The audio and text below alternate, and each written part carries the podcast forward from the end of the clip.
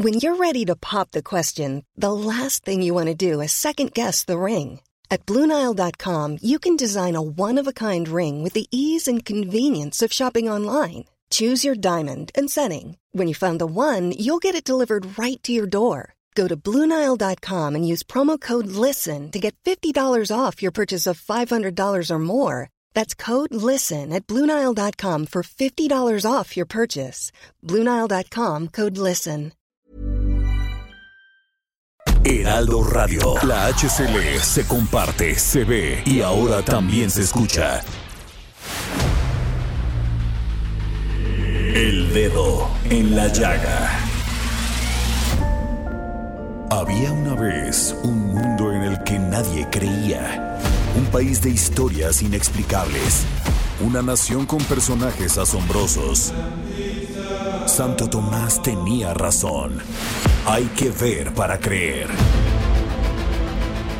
El México increíble, las verdades que duelen, la voz de los que callan, el dedo en la llaga. Infórmate, diviértete, enójate y vuelve a empezar.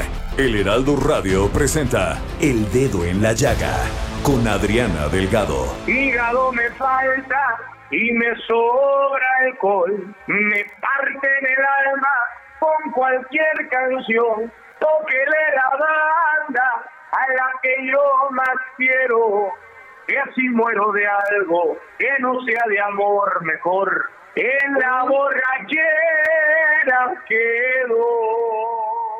Iniciamos este dedo en la llaga de este 18 de marzo del 2021, acercándonos ya al fin de semana y a la primavera, que entre ya la primavera oficialmente. Y sí, lo que están escuchando es una verdadera maravilla, porque tenemos en exclusiva esta canción de mi primer derrota que será estrenada hoy a las nueve de la noche, el video de la arrolladora banda El Limón y quien está cantando es Esaúl García en exclusiva para el dedo en la llaga. No se pierdan mañana esta entrevista que le hacemos a don René Camacho y a Esaúl García porque hoy se presenta este maravilloso álbum en contra de mi voluntad. O sea, que la arrolladora Banda Limón no descansó este año, siguió trabajando y le agradezco mucho a don René Camacho y a Saúl García que nos hayan dado una entrevista en exclusiva para el dedo en la llaga que transmitiremos mañana 19 de marzo. Ahí está muero de algo que no sea de amor mejor. En la borrachera quedo. Pues ya escucharon a Adriana Delgado. Mañana, por favor, aquí en el dedo en la llaga, esta entrevista en exclusiva y este pedacito que ya les compartió. Pero, ¿qué les parece si antes nos actualizamos con la información y vamos con Daniel Callejas? Gracias, Adri. Estas son las principales notas de la versión impresa en el Heraldo de México.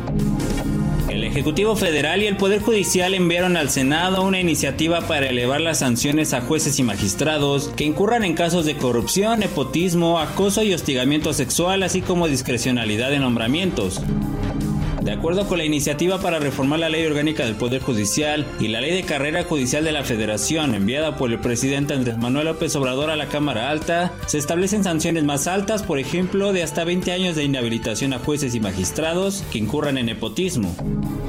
Al ser considerados trabajadores esenciales por su contribución a la cadena alimentaria, el gobierno de Canadá vacunará contra el COVID-19 a las jornaleras y jornaleros mexicanos. Los 2.168 connacionales que laboran en la provincia de la Columba Británica y que participan en el programa de trabajadores agrícolas temporales recibirán el antígeno. De esta manera se vacunará a los 468 mexicanos que cumplen la cuarentena obligatoria en hoteles y con unidades móviles se vacunará a los más de 1.700 jornaleros que ya se encuentran laborando en diferentes granjas. Thank you.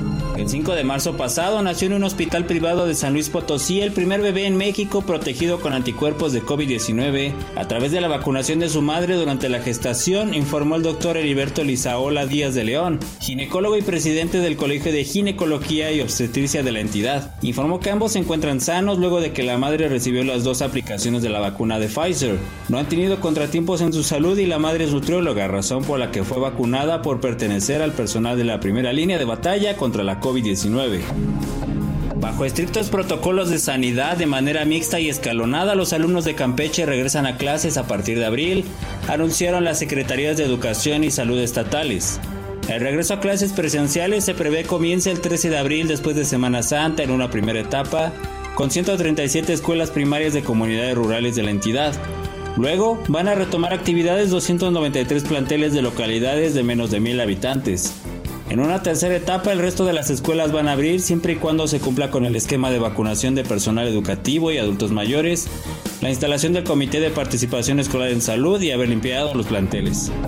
El cierre de escuelas en México hizo que los estudiantes perdieran hasta 1.8 años de aprendizaje y nuestro país sea uno de los cuatro con más deserción escolar en América Latina, sentenció el Banco Mundial. En nuestro país, la crisis educativa se agravó por la pérdida de ingresos, de empleo, por un acceso desigual a la educación a distancia y por la falta de recursos y apoyos. Esta pérdida de aprendizaje va a provocar que 77% de los estudiantes de secundaria no sean capaces de comprender adecuadamente un texto de moderada extensión. Antes de la pandemia, la cifra de quienes no entendían era de 55%. Adri, esta es la información. Buenas tardes pues ya está usted informado, muy bien informado con las noticias más relevantes hasta el momento. Y Adriana Delgado conversa con el senador también Cepeda del Partido Acción Nacional. Nace la Fiscalía de la Mujer, sin duda algo esperado, sin duda algo que va a generar que las condiciones sobre la violencia a la mujer, sobre la trata, sea investigada desde otro punto de vista, Damián, porque muchas de las investigaciones, pues las denuncias se quedaban en los escritorios de los ministerios públicos, Damián, y acusaban que no había dinero para la investigación. Háblanos más de esto, querido Damián Cepeda, senador por el PAN. Con mucho gusto. Yo antes que nada destacar que fue un buen día eh, en el Senado de la República al aprobarse la nueva ley de la Fiscalía. Eh, no solo porque esta nueva ley le da facultades y organiza de mejor manera a la Fiscalía General para que pueda investigar delitos, sino porque en medio de tanta polarización que tenemos en el país, se dio un mensaje de que cuando se hacen a un lado los intereses partidistas, políticos, y se arrastra el lápiz, como lo hicimos por meses, puede salir un buen producto legislativo. Entonces, enhorabuena. Por supuesto, no es una ley perfecta, pero sí tiene avances. Y dentro de los avances más marcados es el tema de la mujer, tú me comentas. Por un lado, una nueva fiscalía especializada, máximo rango, ¿eh? solo abajito del fiscal general. Fiscalía especializada para atender la violencia contra la mujer y los delitos de trata.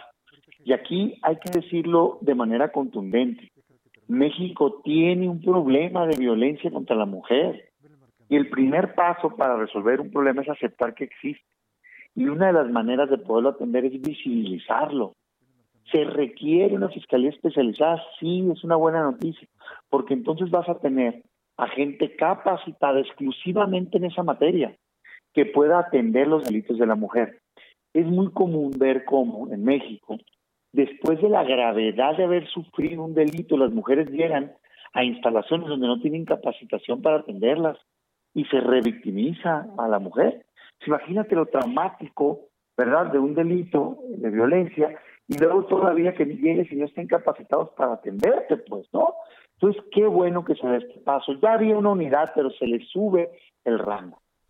Otro de los temas importantes en materia de la mujer que se lograron en esta nueva ley es la paridad de género. O sea, no solo va a haber una fiscalía especializada en violencia, sino que se le estableció que en todo va a haber paridad al interior de la fiscalía, pero déjame destacarte la punta del iceberg, como dicen, la punta máxima. en el nombramiento de la fiscalía deberá atenderse el principio de paridad de género. Es decir, ¿cómo se nombra al fiscal? El Senado hace una lista después de una convocatoria de 10 personas. Esa lista va a tener que llevar paridad. Luego se le manda una terna al presidente de la República y nos regresa una propuesta de terna, perdón, se le manda la lista y regresa la terna. Esa terna va a tener que incluir ambos géneros. ¡Qué bueno! Porque hay extraordinarias mujeres, como también los hay hombres en este país.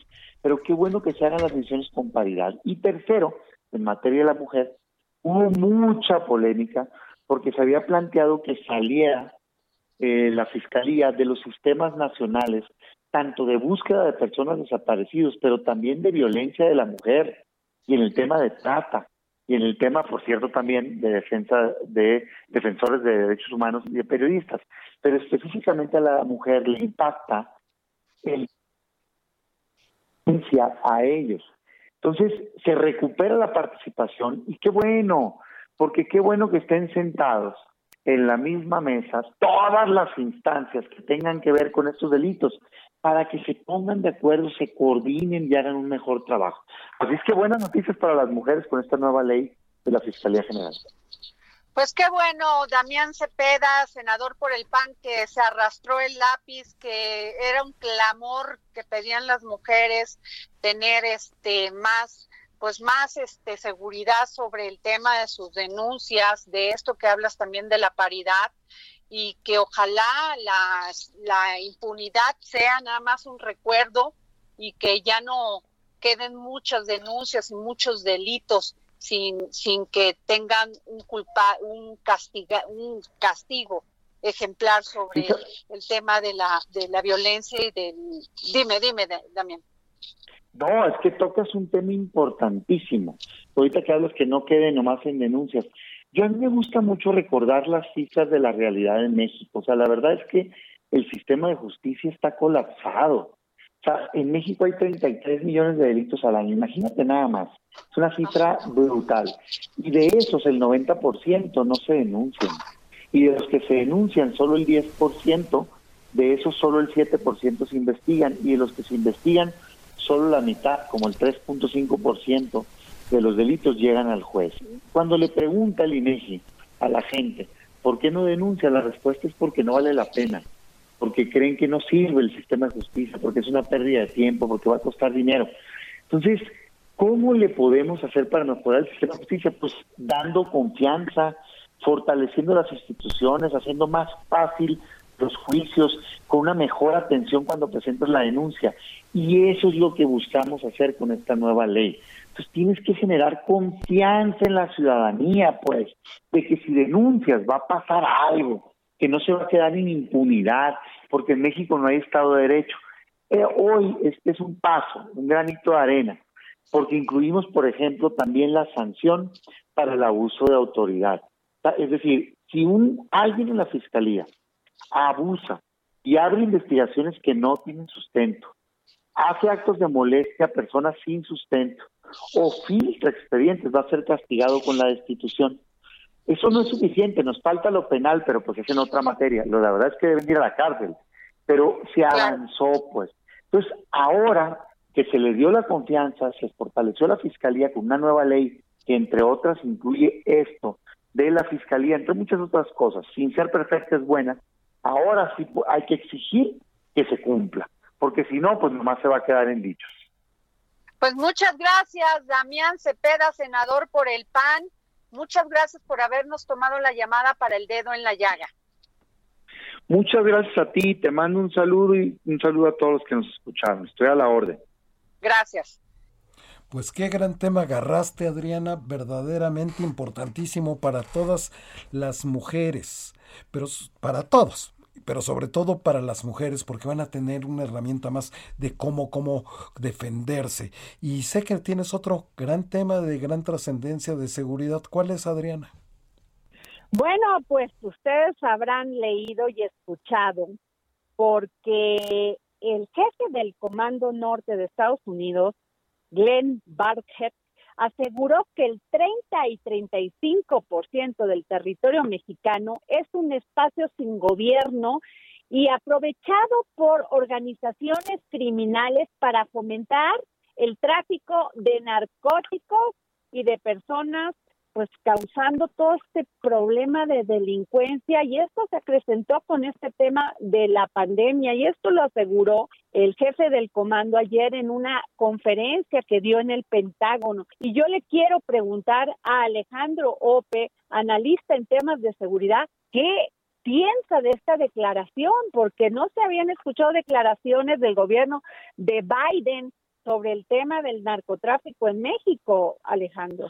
Bueno, mira, sobre la sustancia, ¿qué tal Adriana? Buenas tardes, buenas tardes, auditorio. Sobre la sustancia de esto, el número es básicamente inventado, ¿no? O sea, los porcentajes son, digo, se lo sacó en la manga el señor de general, no, no, no están basados en nada. Em, es decir, hay un problema de presencia del, del Estado en varios puntos del territorio. Eso yo creo que sí es, sí es un hecho, ¿no? Eh, y por, eso, y eso, ¿qué significa? Significa que eh, no hay un brazo, el brazo coercitivo del Estado no está presente. Vengo por Pedregal. Este, este, estoy oyendo a alguien que habla. Sí, sí, sí, se metió una llamada. Ah, ok. Sí, dime. Eh, sí, a ver, el, el problema es, a ver, a ver si hay un problema serio, si hay zonas del territorio donde el brazo coercitivo del Estado es débil. Ajá.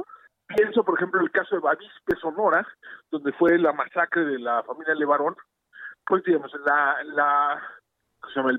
El, la unidad militar más cercana estaba a tres o cuatro horas. Ajá. O sea, en ese sentido es cierto. Eh, pero, digamos, eso es, es el caso del 30-35% del territorio. Pues, la, con todo respeto para el señor general, no tiene la minoría. Ajá. O sea, es un, es un número es un número que digamos que busca ilustrar un problema más genérico más que ser resultado de algún análisis concreto sobre la presencia de grupos armados, ¿no? Eh, ahora, y además aquí hay otro punto yo creo que de fondo, que es muchos de estos grupos armados operan eh, a través del Estado, no es en ausencia, no, no necesariamente el, el problema es la ausencia del Estado, sino la captura de sus instituciones. Ajá. Eh, piensa el, el caso, el caso obvio que era Iguala, ¿no? Donde los guerreros unidos, ¿no? Operaban a través de las de los cuerpos policiales de eh, Iguala, Cocula, Huitzuco, etcétera, ¿no? Eh, ese, esa es una eh, configuración que es eh, más cercana a la realidad que esta distinción de, de, de, que esta discusión sobre ausencia de gobierno, ¿no? O sea, hay, hay, hay un, una configuración más compleja donde sí hay gobierno, pero el gobierno no necesariamente opera en favor del interés general, ¿no? Oye, Alex, pero fíjate que dijo que este que siguen en cooperación con la estructura de del ejército mexicano y que pues están trabajando conjuntamente para combatir esto, pero pero pero ¿qué pasó con todo este tema? Porque quedó lastimada nuestra relación con el tema de las agencias como la DEA, con el tema del general Cienfuegos y de la FBI. ¿Tú cómo ves que va a ser la relación con Biden y estas agencias? Mira, yo, a ver, lo que pasa es que lo que esto te revela también es que a nivel operativo eh, hay hay flujo de información, hay eh, trabajo coordinado ¿no? entre dependencias de ambos países, de, ambos eh, de ambos países, ¿no? Eh, sea quien sea que, que esté al, al frente del gobierno en ambos lados. ¿no? hay, hay una cooperación que ya está institucionalizada de algún modo, ¿no? El incidente sin fuegos, ¿no? Y digamos sus secuelas, como en, en, particular los cambios a la ley de seguridad nacional, sí dificultan algunas formas de cooperación con agencias como, más bien con agencias civiles como la DEA o el FBI. Eh, la cooperación militar militar yo creo que se ve menos afectada por eso por esos eh, hechos no eh, y es muy probable que digamos el regreso del general Cienfuegos haya sido en parte producto de, una diplomacia no por los canales digamos militares no entonces eh, si hay un reto de fondo, ¿no? O sea, la, la, la relación no está en su mejor momento. Eh, sí hay, va a haber, va a haber fricciones y va a haber tensión indudablemente, y las agendas no necesariamente van a estar siempre alineadas, pero yo creo que, digamos, hay un trasfondo, hay, más allá, digamos, de la relación política, hay un trasfondo de cooperación eh, eh, institucional que, que existe, de nuevo, sin, sin importar quién está al frente, ¿no? Claro. Oye, Alex, y el tema de, de las aduanas, que siempre fue un tema complicado, donde se había existido muchísima corrupción, cambió de titular. ¿Cuál, cuál es tu comentario sobre esto? Mira, el problema de las aduanas es estructural, no se resuelve con cambios en, a la, en la cabeza, ¿no?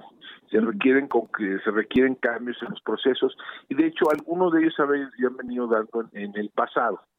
Eh, sigue, a ver, sigue existiendo un problema eh, en la medida en que se quiera controlar la mayor parte del flujo, se multiplican las posibilidades de corrupción. En la medida en que se vuelva más poco más estratégico el, el uso de, la, de la, del eh, aparato coercitivo no y, de las facultades de inspección a lo mejor se pueden dar mejores resultados no pero sí o sea es o sea es un tema eh, que tiene que ver con la estructura de comercio exterior, que tiene que ver con reglas. Eh, una parte de esto se puede resolver, digamos, con, con la adopción de, de estándares tecnológicos distintos, una parte se puede eh, resolver con la opción, lo que llaman de, de mecanismos de preinspección, eh, para que la, la, inspección de la mercancía no sea necesariamente territorio nacional, sino desde, desde, la salida. O sea, hay varias maneras de entrar de, de entrar de, de entrar del tema, simplemente cambiar al titular o cambiar a los, a los altos mandos no resuelve. Biden ha mostrado preocupación sobre este tema de muchos, este, pues otra vez regresó esta ola de migración, pero también señaló el tema de los niños, incluso muchos niños, solo cruzando. sí, es, es el, los menores no acompañados, se les, llama, conoce, ¿no? Eh, bueno, eh, esto ha venido creciendo en los últimos meses, en parte porque eh, ha venido corriendo la versión en los países centroamericanos de que eh, se relajaron los controles fronterizos en Estados Unidos, los migratorios no pueden llegar del otro lado, ¿no? y esto está generando pues, una situación similar a la que se vivió en 2014, Ajá. en el cual hubo también un arribo, pues, un arribo masivo de menores no, no acompañados a la frontera de Estados Unidos con México, ¿no? Eh, ahí se, se resolvió eh, reforzando algunos controles del lado mexicano, se resolvió también eh, empezando a procesar con más con más velocidad algunas de las, de las solicitudes de asilo, eh, aumentando las capacidades de para procesar eh, para procesar a refugiados y asilados en ambos lados de la frontera. no no es, no es un problema de, de, fondo, es un problema estructural que no que no tiene soluciones sencillas, pero bueno, se puede ahí está digamos el, lo sucedido en 2014 como un modelo de lo que pudiera hacer. Pues muchísimas gracias Alejandro Ope, analista en seguridad, gracias por tomarnos la llamada para el dedo en la llaga. Muchas gracias Adriana, muchas gracias Víctor.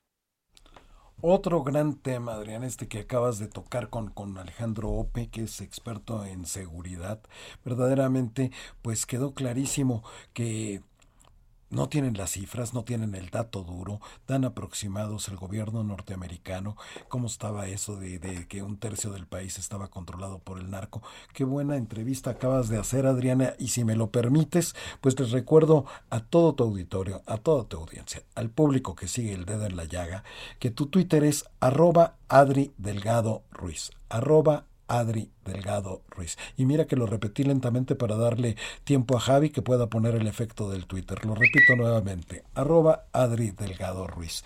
Y si usted quiere otra vez volver a escuchar estas entrevistas, o todo el programa, lo puede hacer tanto en iTunes como en Spotify y lo buscan como El Dedo en la Llaga con Adriana de Delgado, por supuesto.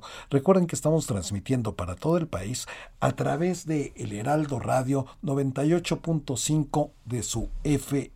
98.5 de su FM. Y ustedes recordarán, me permites también, Adriana, pues comentar esto, que, que, que, que, que la verdad para mucha gente lo ha estado esperando, este nuevo nuevo disco de la arrolladora de la banda El Limón. Esta, esta, esto, esto que conseguiste en esta entrevista en exclusiva, tanto con el creador, fundador de esta emblemática leyenda casi de banda que es don René Camacho y, y, con, y con su vocalista, con, con Esaúl García. Ya lo decías tú al inicio del programa, pues que va a estar buena esta entrevista el día de mañana en punto de las 4 de la tarde, hora del centro. Debe de escuchar el dedo en la llaga. Y tú le sacaste un pedacito, lo hiciste cantar en la entrevista y este fue el adelanto que nos estás convidando. Vamos a escuchar, vamos a ir a una pausa, al regreso no se olviden los sustos de la semana aquí en el dedo en la llaga. Mientras vámonos escuchando esta exclusiva con Esaúl García de la banda La Arrolladora, Banda de Limón, esta canción que se estrena hoy, hoy en la noche, a las 9 de la noche se estrena el video, que es la canción parte de, de, de, esto que es en contra de mi voluntad. Vamos a escucharlo nuevamente. Hígado me falta y me sobra alcohol, me parte en el alma con cualquier canción, toquele la banda a la que yo más quiero, que así muero de algo que no sea de amor mejor, en la borrachera quedo. Y aquí de este trago, por mí, por aquellos que siguen sufriendo por un querer, que feo se siente cuando no te quiere. Sigue a Adriana Delgado en su cuenta de Twitter, arroba Adri Delgado Ruiz. Además, te invitamos a enviar tus opiniones y comentarios en texto o por mensaje de audio a través de WhatsApp al 55 2544 3334. Y si quieres escuchar El Dedo en la Llaga de El Heraldo Radio, en cualquier momento y donde quiera que te encuentres, descarga el podcast disponible en Spotify y iTunes. Heraldo Radio, la HCL se comparte, se ve y ahora también se escucha.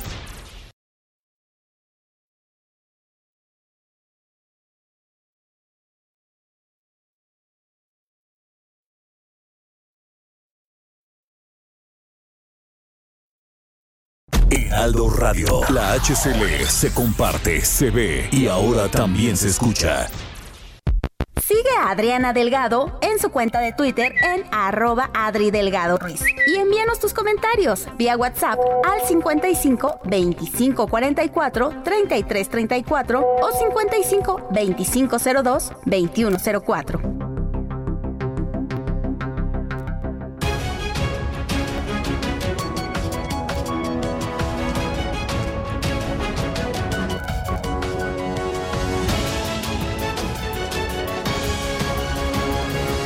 Y ya estamos de regreso nuevamente aquí en el dedo en la llaga de Adriana Delgado. Son las 3 con 31 minutos hora del centro de México y estamos transmitiendo a través del 98.5 de su FM para todo el país a través del Heraldo Radio. Y bueno, vienen una de las secciones más gustadas, emblemáticas de este programa, que son los sustos de la semana. Los sustos de la semana.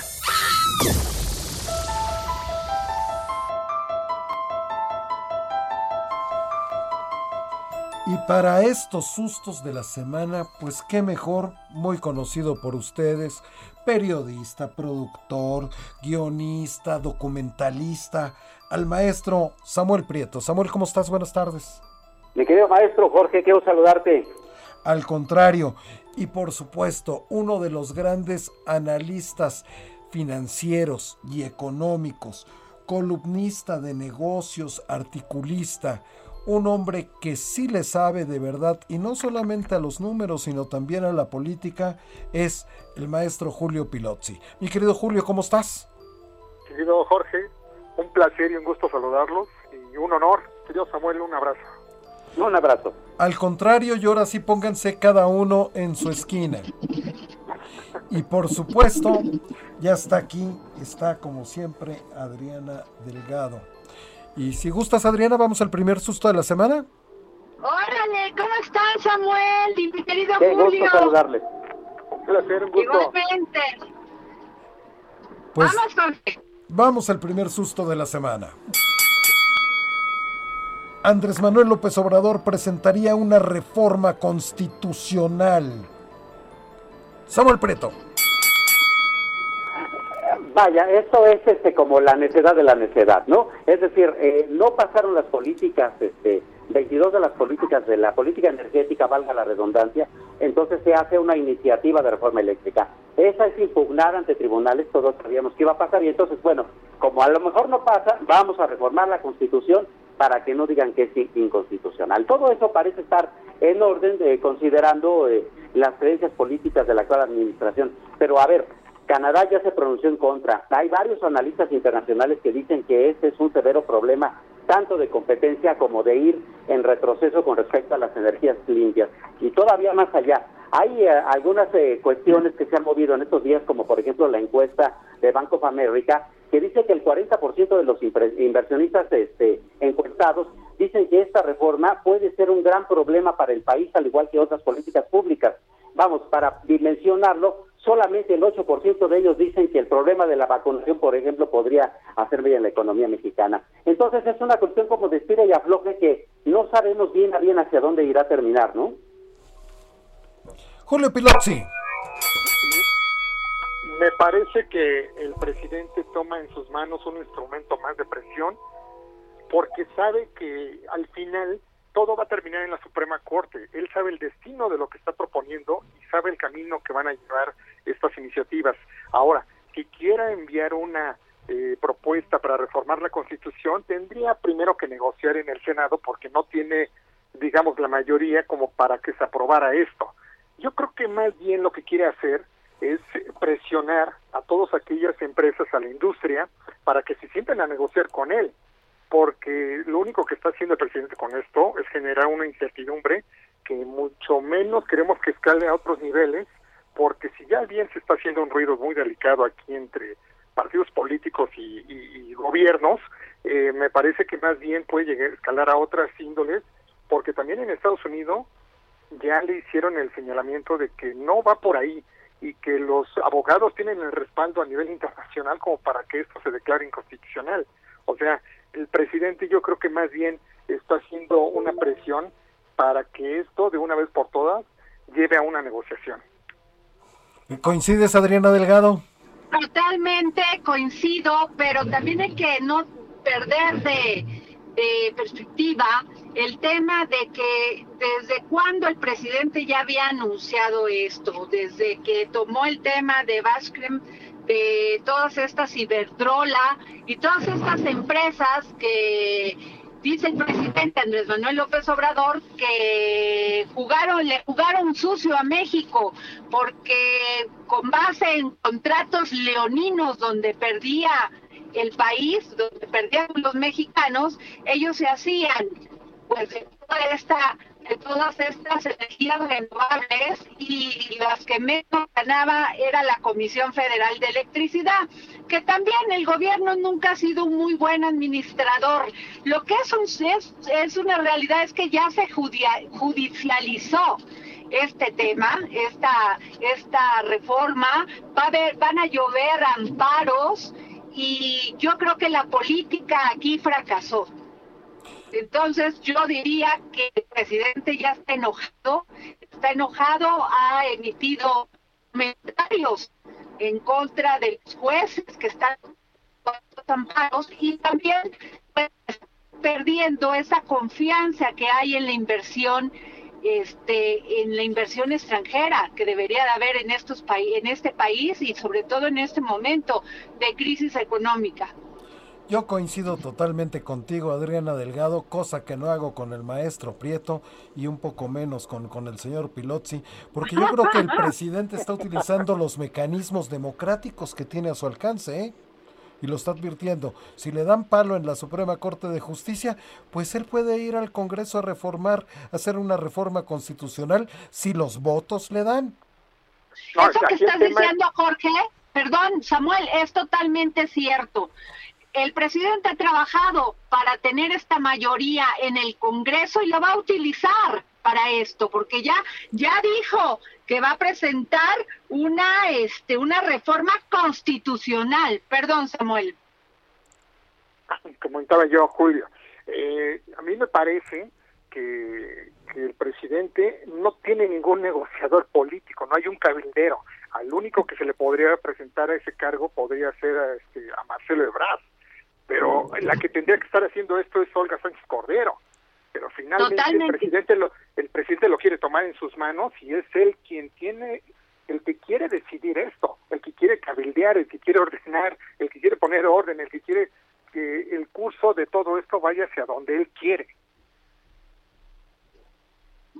Sí, mi querido Julio, pero el presidente, porque mira, mucha tinta ha corrido por, por muchos lados diciendo que el presidente autoritario, dictatorial y, no sé cuánto. Pero la verdad es que es un recurso democrático el utilizar su mayoría, si los votos le dan, de hacer su reforma constitucional, ¿eh? Por supuesto, yo creo que eh, si él lo quiere, lo puede hacer. Hasta dónde le va a alcanzar, no lo sabemos, porque te digo que tendría él que tener todos los elementos a su favor como para que esto avance y no los tiene el presidente. Yo creo que más bien él quiere ya poner orden desde otra índole, pero no es así, no debe de ser así y no creo que ese camino prospere. ¿eh? Pero ahí van a, se van a, ahí se van a dar las instancias, ¿o no, Samuel Prieto? Porque, como dice el maestro, el doctor Raúl Carrancá, un gran jurista constitucionalista, fue jurídico lo que determinó el juez. Pues quizás no nos guste, pero para él es anticonstitucional. Ahora, que faltan instancias, faltan instancias. Ah, sí, por supuesto, faltan muchas instancias. Primero, desde el punto de vista del Poder Judicial. Apenas es un juez, de ahí todavía habría que pasar a tribunales y después incluso a la Suprema Corte de Justicia si es que la discusión continúa. Y después de eso, el presidente entonces tomaría esta prerrogativa de presentar una reforma constitucional. Aquí el punto es un poco tratando de dimensionar el asunto eh, eh, que se trata de una política parecida un poco a como le hacía Donald Trump para negociar, ¿no? Es decir, la ley del garrote, el asunto de voy a tomar una medida muy drástica para que entonces te sientes a negociar. La cuestión es si realmente esto es necesario, es decir, si de verdad, como dice Julio, no existe en todo el gobierno federal una figura política que pueda sentarse a negociar con todas las partes y hacer establecer precisamente que el libre mercado es seguramente la mejor opción para el país.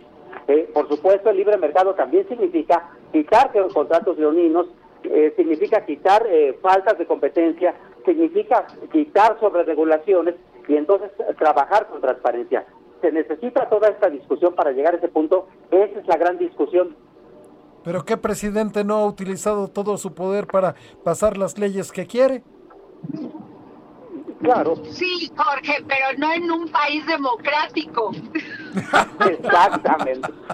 No, yo creo que aquí... Se olvida ese pequeño detalle con la que se llenan los, la boca los gobernantes.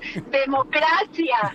Casi les, o sea, se enarbolan la democracia en función, a veces hasta de, autoritarismo, ¿eh? No, para ellos llamar pero... Julio decía que para ellos llamar democracia es repartirse el poder, ¿no? O sea, la negociación está en eso, en el cabildeo que se haga. Además, ya lo decía Samuel aquí también, no se han presentado pruebas legítimas de los contratos leoninos que ellos presumen mucho que existen, ¿no? ¿Algo más sobre el tema? No, pues yo hasta ahí termino, porque creo que mi último comentario fue duro. Seco el elotazo, dijeran. Pero vámonos al segundo susto de la semana. Y dice el maestro Prieto, no solo es Salgado Macedonio, a través de sin embargo. Eso dice Samuel Prieto, de que hay más aspirantes que tienen acusaciones de violencia, maltrato, abuso y acoso. Y yo, perdón que tome la palabra, pero creo que se quedaron cortos, porque eso de que son nada más 20 aspirantes que tienen acusaciones de violencia, yo creo que se quedaron cortos. Lo que pasa es que todavía no han sido denunciados, pero ojalá pues este no les permitan primero los partidos llevarlos como candidatos y candidatas, ¿eh? Samuel Prieto. Sí, por supuesto. De hecho, hay casos bastante conocidos. Por ejemplo, no solamente, la gran mayoría son hombres, por supuesto, pero está, por ejemplo, también Sandra Vaca. ¿Quién es Sandra Vaca? Recordemos que ella era muy cercana a Cuauhtémoc Gutiérrez, esta persona que de hecho ahora está siendo perseguida desde el punto de vista legal por la red de prostitución que había instituido en el PRI del Distrito Federal, ¿no? Y también hay otros eh, candidatos, eh, digamos, con nombres bastante importantes que habría que mantener el dedo en el renglón porque también hay que, desde el otro punto de vista de la balanza, habría que revisar si de verdad tienen acusaciones legales en contra y si de verdad hay historias que respalden esas acusaciones. Hay de todo, pero sí, en efecto, tal vez son demasiado pocos. Y eh, un punto muy importante es que curiosamente el, la persona que destapa todo esto, que es Félix Salgado Macedonio, y todos los señalamientos, volvió a ganar la encuesta y resulta que va a ser candidato. Inentendible, pero aquí está sucediendo. Julio Pilotzi. Yo propondría ya que se creara dentro de los partidos políticos se tomar en cuenta ya la, la, carta de no antecedentes penales, ni de investigaciones de, desvíos de fondos, ni de corrupción, ni de este, estas ofensas sexuales. Eh, me parece que los partidos políticos tienen mucho trabajo por delante, pero Oye, Julio, los que cumplen con eso no, no, son mayores de edad. No, bueno, yo creo que, que, habrá que ampliar y profundizar en el tema, porque no es posible que después de que ya se, se entere uno que quieren tener la aspiración, surjan estos temas. Y bueno, qué bueno que a partir de que salió lo de Félix Salgado Macedonio, se tenga la iniciativa de ir más allá con cada uno de los candidatos a algún puesto de elección popular y mucho más aquellos que quieran ostentar un cargo este, a nivel federal, estatal o municipal. Adriana Delgado. Pues yo creo, Julio, que todavía nos vamos a quedar sentados porque muchos de los partidos encubren a estos personajes porque con la con la discusión de que son competitivos, mientras no los denuncien, pues ahí siguen. Pero imagínate que llegan al Congreso, a los congresos estatales, a las presidencias municipales, al Congreso Federal, verdaderas lacras, lacras, mujeres violentadores, hombres que ni siquiera se porque eso nos está nos comentó ayer la este Carla Humphrey, que es consejera electoral y, de, y está encargada de este tema de igualdad de género, equidad, y nos decía que bueno, pues eh, se, lo que se va a procurar es que todos aquellos que no pagan la pensión de, manutención, a todos aquellos violentadores de mujeres, pues no se les va a pedir el permitir el registro, pero yo creo que si expulsan encontrarían más, ¿eh? Ya ves, Jorge, paga la con pensión. El, con el fuero constitucional, ¿no? Pues sí, o sea, la verdad... Ah, ah, bueno, voy, voy, voy, a hacer una cortina de humo, pero la verdad lo trágico es que, es que, es que, a pesar de saber la ciudadanía de qué son acusados, la ciudadanía siga estando a favor de estos personajes. Tal es el caso de Guerrero. Pues es que muchas veces ni se dan cuenta la gente, Jorge. O sea, la verdad no se enteran y sigue existiendo esto y a los partidos pues lo que no les los que lo que les interesa es que no se sepa mucho porque pierden su electorado, pero hay que tomar conciencia. El INE tiene que tomar más acción. Ya lo está haciendo Carla, pero más acción en informar quiénes son los candidatos. Totalmente, totalmente de acuerdo. ¿Algo más sobre este susto?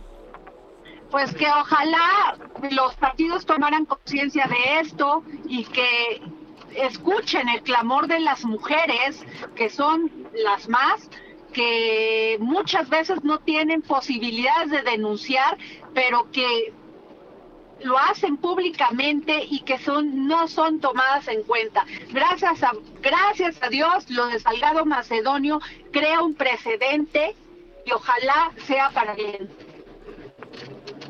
Vayamos al tercer susto de la semana. México ingobernable. El narco controla hasta el 35% del país. Este susto nos viene de los Estados Unidos. Samuel Prieto. Eh, sí, esta es una declaración que hizo desde el Pentágono el general eh, Glenn Van, Van que él es el eh, eh, jefe del Comando Norte de Estados Unidos, y vaya, él enlistó una serie de poquitos problemas, ¿no? Muchos referentes con el terrorismo internacional, y en ese contexto dice, México tiene el 35% de su territorio dominado por los narcotraficantes, cosa que, bueno, sí puede ser muy fuerte, muy escandalosa, pero que en muchos territorios del país es ampliamente conocida, ¿no? todos sabemos la capacidad que tiene el narcotráfico, por ejemplo, para acercar ciudades eh, enteras en la frontera, en los estados fronterizos, y hacer de ellos eh, eh, verdaderas orgías de balaceras y de asesinatos, ¿no? Entonces, ese es un tema bastante importante que hay que, que, hay que estar revisando. la Administración Pública Federal Mexicana dijo, no, eso no es cierto. Pero sea melón o sea sandía, lo que sí tenemos es un severo problema todavía con el crimen organizado y, al que nos falta bastante para, para poder terminar con él. Julio Pilotzi. Eh, como gobierno federal tú no solo puedes decir México aplica los principios de política exterior de no intervención. A una respuesta a esta acusación, porque me preocuparía que se escuchara y, y, y se palpara tal cual como se dijo que está ingobernable el 35% del territorio nacional. Es muy preocupante, es muy grave la acusación. El tema aquí es que tiene presencia en el 35% del territorio nacional, es muy diferente a que ellos manden y gobiernen.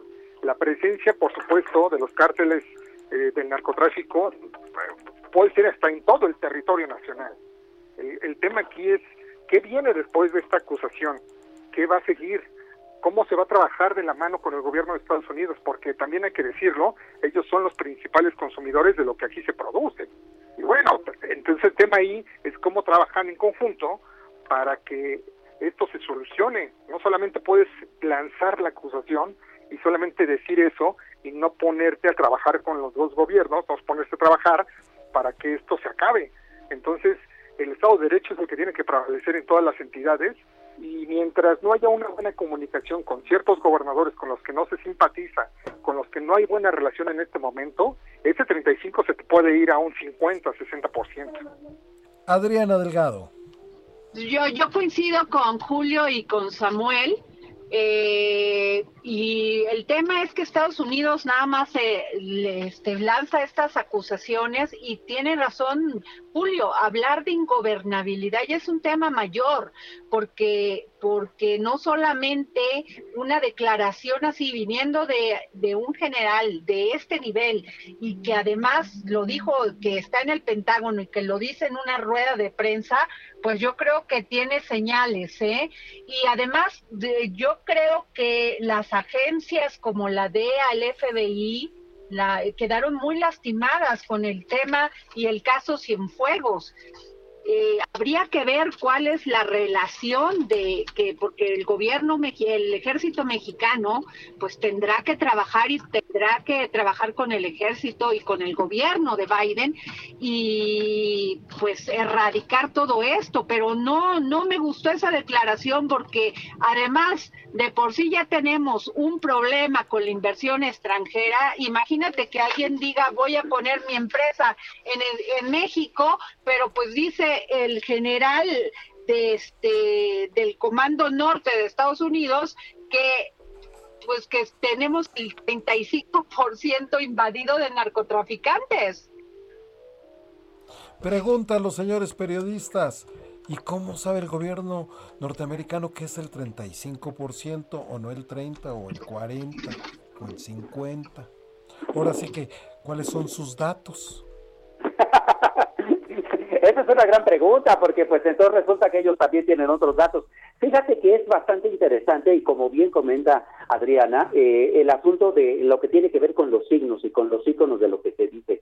Hace eh, una década más o menos, tal vez un poquito menos, que no había una declaración tan tronante. Tú recordarás que la más reciente fue de Janet Napolitano, entonces secretaria del Departamento de Seguridad Interior, este, que acusó al gobierno del entonces presidente Felipe Calderón de Estado fallido de entonces a la fecha no había ha vuelto a haber una declaración parecida, pero en efecto, sobre qué datos y sobre qué bases y sobre qué intenciones, y eso habrá que mantenerlo muy presente en la mesa, ¿no? Julio Pilot, si nos queda poco tiempo, comentario. Bueno, las investigaciones que se hacen al final y que tiene el FBI y la DEA en sus archivos hacen ver cómo ellos calculan el porcentaje de la presencia del narcotráfico, cómo se van extendiendo, y bueno, por lo bueno, ellos tienen informantes también. Ahí, y eso no lo podemos negar, que, que también este, están preocupados porque ante una fragilidad de la economía, esto se les puede disparar más, el porcentaje se puede ir mayor. Entonces, si ellos no trabajan con estas naciones que están en el sur para que esto se, sea controlable primero y luego eliminar lo que es la finalidad, pues entonces lanzar la acusación nada más no nos lleva a ningún lado. ¿eh? Adriana Delgado, un minuto veinte para un comentario final y despedida. Sí, dejo la, el tema aquí, pero eh, me llama la atención porque el general Glenn Van Her, jefe del comando de eh, norte de Estados Unidos, dice, diré que es un síntoma de un problema más amplio. No voy a involucrarme en política ni en llamar crisis o no a la situación. Pues ya se involucró llamando al país, a nuestro país un país ingobernable. Pues sí. ¿No creen? Totalmente. Híjole, qué fuerte, qué fuerte, Adriana Delgado. Qué fuerte, qué fuerte, nos vamos. Pues ya nos vamos. Gracias a Samuel Prieto y a Julio Piloxi y a ti, Jorge Sandoval. Gracias. Un abrazo para todos. Un, abrazo. Adriana, tu entrevista de mañana, tu entrevista de mañana, Adriana.